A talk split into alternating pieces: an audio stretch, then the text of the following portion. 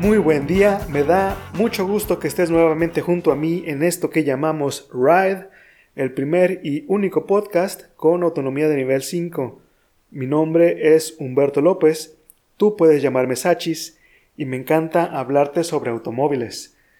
En esta, la quinta edición de Ride, quiero hablarte sobre uno de los abominables cambios dentro de la Fórmula 1 y por qué es bueno aceptarlo, aunque duela un poquito. Antes de comenzar, hoy hace algunas horas ocurrió algo peculiar. Se anunció otro cambio más dentro del campeonato de Fórmula 1, un cambio que al parecer creará un gran daño irreparable dentro del deporte. Este año ya no habrá más Grid Girls. Este no era el cambio del que yo iba a hablar en este podcast, pero vale la pena mencionarlo aunque sea por encimita. Las Grid Girls son modelos, mujeres que aparecen unos cuantos minutos sobre la pista un poco antes de que la carrera comience.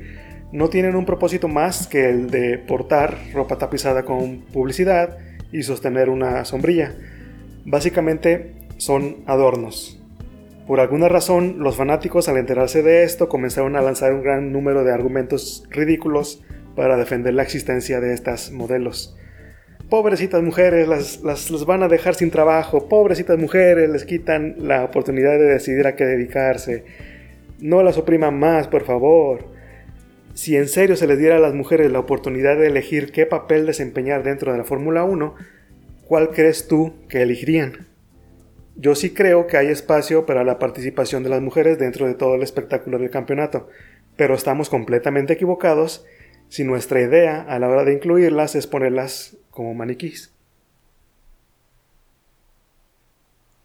Ok, hablemos un poco más sobre la Fórmula 1. Los cambios siempre son buenos. La Fórmula 1 al parecer pasa por grandes problemas actualmente, entre ellos el principal es que no parece haber grandes demostraciones de competitividad entre los equipos. En, en, los pasados cuatro años, el campeonato ha sido dominado por una sola escudería, Mercedes-Benz. Este desempeño sobresaliente comenzó en 2014 y coincidió con la aparición de uno de los cambios técnicos más dramáticos, el paso de un motor V8 de 2.4 litros a uno más pequeño, un V6 1.6 litros turbocargado. Es más, los cambios dentro de la mecánica de los autos fue tan radical que ahora ya ni siquiera les llaman motores, son unidades de poder, porque además del motor de combustión y el turbocargador, hay ciertos componentes electrónicos y eléctricos que hacen al auto moverse y moverse rápido. El hecho de que Mercedes-Benz sea el que más triunfos logra significa que se han vuelto muy hábiles al construir sus motores. ¿Por qué parece que los motores son un problema? Usar motores pequeños para sacarles lo máximo es, para mí, una de las cosas fabulosas del trabajo de un equipo de Fórmula 1. De hecho, Observar cómo los equipos experimentan con las posibilidades que les da el campeonato es muy interesante, puesto que esos experimentos luego se filtran hacia tecnologías que podremos disfrutar en automóviles comunes y corrientes. Por ejemplo, hace poco, los mismos chicos de Mercedes-Benz aparecieron a presumir que habían creado el motor de combustión interna más eficiente sobre la Tierra. Básicamente, los motores en los autos usan energía térmica que se obtiene al hacer explotar el combustible y la transforman en energía mecánica. Sin embargo, no toda esa energía térmica puede ser convertida, por lo que gran parte de ella se desperdicia. El calor, por ejemplo, eh, es una manifestación de la energía térmica desperdiciada, también las vibraciones. Al parecer, convencionalmente los motores solo transforman alrededor del 30% de la energía térmica. Sin embargo, en el motor de Mercedes, ese número se eleva a 50%. Esto quiere decir que por fin existe un motor que se acerca a la posibilidad de aprovechar más energía térmica de la que desperdicia. Claro, no es solo obra del motor, gran parte del crédito se le otorga al uso de los sistemas eléctricos. Este tipo de logros para mí es muy emocionante, pues, como les digo, son avances técnicos que después tendremos la oportunidad de usar en nuestros autos convencionales.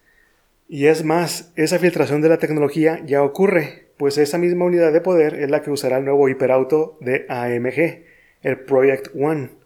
Son mil caballos de fuerza extraídos de un pequeño motorcito V6 1.6 y eso existe a la par de autos como el nuevo McLaren Senna. que usa un V8 de 4 litros turbocargado del que solo salen 790 caballos. Este gran avance en la eficiencia no podría haber sido obtenido si en la Fórmula 1 se mantuvieran con motores gigantes de 8 o 10 cilindros. Todas esas limitaciones que la federación impone provoca que la creatividad de los ingenieros se desate. El problema, problema entre comillas, fue que solo los ingenieros de Mercedes se han puesto a sacarle provecho a la regulación. Pero lo siento, eso ya no es culpa del cambio en las reglas, es culpa de los ingenieros en el resto de los equipos que no han encontrado la vía adecuada para mejorar su desempeño. A mí no me pesa saber que el motor en un Fórmula 1 tiene el mismo desplazamiento que el de un bocho, porque al final los autos son todavía muy hardcore, puesto que los únicos elementos tecnológicamente sofisticados son el tren motriz y la carrocería. El automóvil aún debe operarse por el piloto sin ayudas electrónicas. No hay control de tracción, no hay ABS, no hay controles de estabilidad, no hay asistencia en las suspensiones, no hay launch control ni line lock. Al final, esa es parte de la esencia del deporte, por eso nos encanta mirar al pasado y no solo nos emociona las hazañas de los humanos, también nos encanta darle honor a esas máquinas que los hacían ir veloces sobre la pista.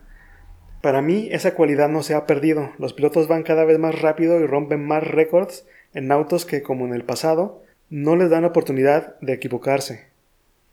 Hay otro grupo de cambios para 2018, a comentarse en algún otro ride. Cambios que también han encontrado cierta resistencia por parte de los fanáticos está esa aterrorizante amenaza que conocemos como el halo, que es el nuevo dispositivo de seguridad que protege la cabeza de los pilotos. Lo que puedo adelantar sobre el halo es que este deporte nunca se trató de poner en riesgo a los humanos.